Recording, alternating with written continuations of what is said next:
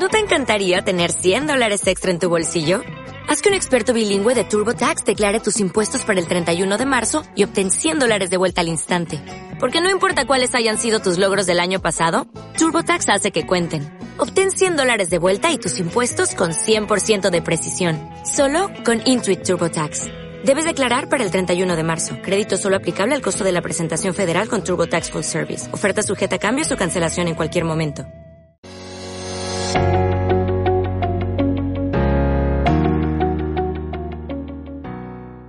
Hola, ¿cómo estás? Hoy quiero compartir contigo algunos comportamientos pasivo-agresivos y que me gustaría que puedas observar y hacer una pausa y reflexionar sobre ellos, con el fin de que, bueno, identifiques si alguno de estos comportamientos que han sido aprendidos y que forman parte de tu repertorio a la hora de relacionarte con otros, eh, tienen lugar hoy en día en tus relaciones y que puedas disolverlos o transformarlos.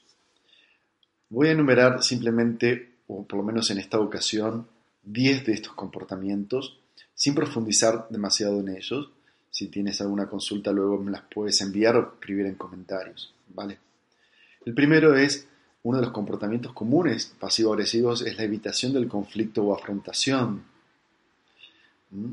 Dos, negar lo que está ocurriendo y que eso que está ocurriendo nos afecta y me afecta.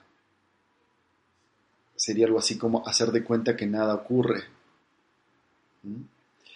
Tres, guardarse los pensamientos, los sentimientos o las propias necesidades, no expresarlas.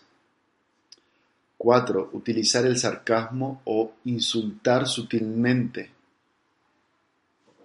Cinco, responder con silencio o indiferencia.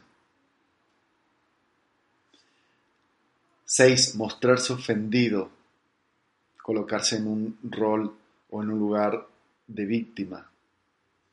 7. Mostrarse obstinado para obtener la razón. Obstinada, claro. 8. Cometer errores intencionalmente. 9.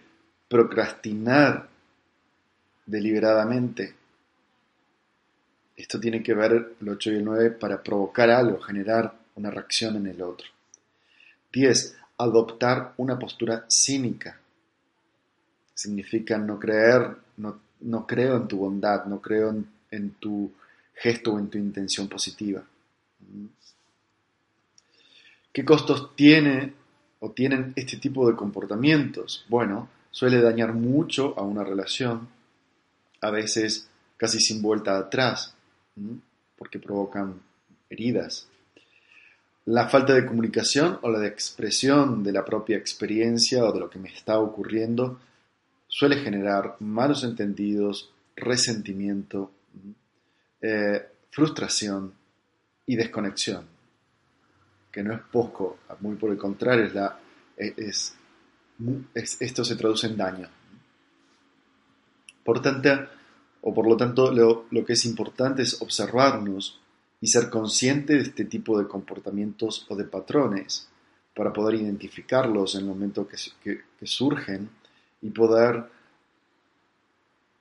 crear o trabajar sobre una respuesta o sobre un repertorio de respuestas que sean más bien del tipo asertivas, donde yo pueda expresar realmente lo que me está ocurriendo, lo que me sucede, lo que pienso, lo que siento y lo que necesito, sin hacerlo de una forma agresiva o pasivo-agresiva. Bueno, nos vemos la próxima. Muchas gracias. Si te gustó este video y sus contenidos, me encantaría que puedas dejarme tus comentarios o también alguna pregunta. Si crees que este video puede ayudar a alguien, no dudes en compartirlo. La idea es que podamos llegar a más personas y que podamos servir de inspiración y también de aprendizaje. También te invito a descubrir más recursos en nuestro sitio web www.ead.com.